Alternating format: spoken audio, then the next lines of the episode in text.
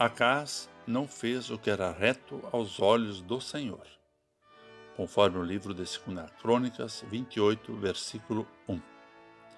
Olá, querido amigo da Meditação Diária Castelo Forte 2022, dia 21 de setembro.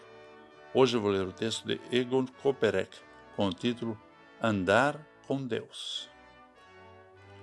Andar nos caminhos de Deus ou viver longe dele como o rei Acás de Judá, faz toda a diferença para sermos e vivermos felizes ou não.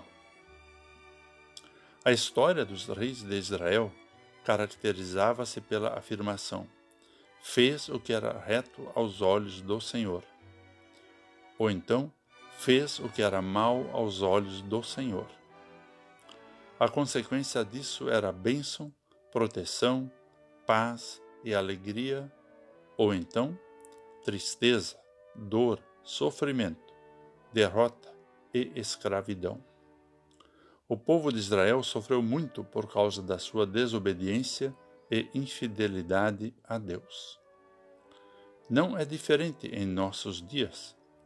Viver nos caminhos de Deus e da Sua palavra é viver na certeza do perdão, da graça e do amor de Deus. O contrário, por sua vez, é seguir os caminhos do mundo, longe de Deus e da Sua palavra, vivendo sem paz e sem esperança quanto à eternidade. O pastor Martinho Lutero Hassi, numa de suas poesias transformada em hino, confessou: Com Deus ao meu lado, não temo a aflição. Meu nome ele guarda na palma da sua mão jamais esquecendo de ajuda me dar, ao ver a minha alma na fé vacilar. Por isso levanto os meus olhos com fé a Deus, que bondoso mantém-me de pé. Ninguém que me esperou no Senhor se enganou, a todos seu braço fiel amparou. Inário Luterano 317. Que o exemplo do povo de Israel nos sirva de incentivo para viver e andar nos caminhos do nosso Deus e Senhor, e assim viver em paz e em esperança, rumo à felicidade eterna nos céus. Vamos falar com Deus. Querido e bondoso Deus, queremos andar contigo neste mundo. Aumenta sempre mais a nossa fé em ti.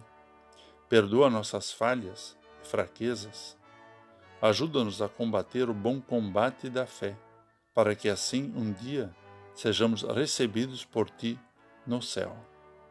Por Jesus Cristo. Amém. Aqui foi Vigan Decker Júnior com a mensagem do dia.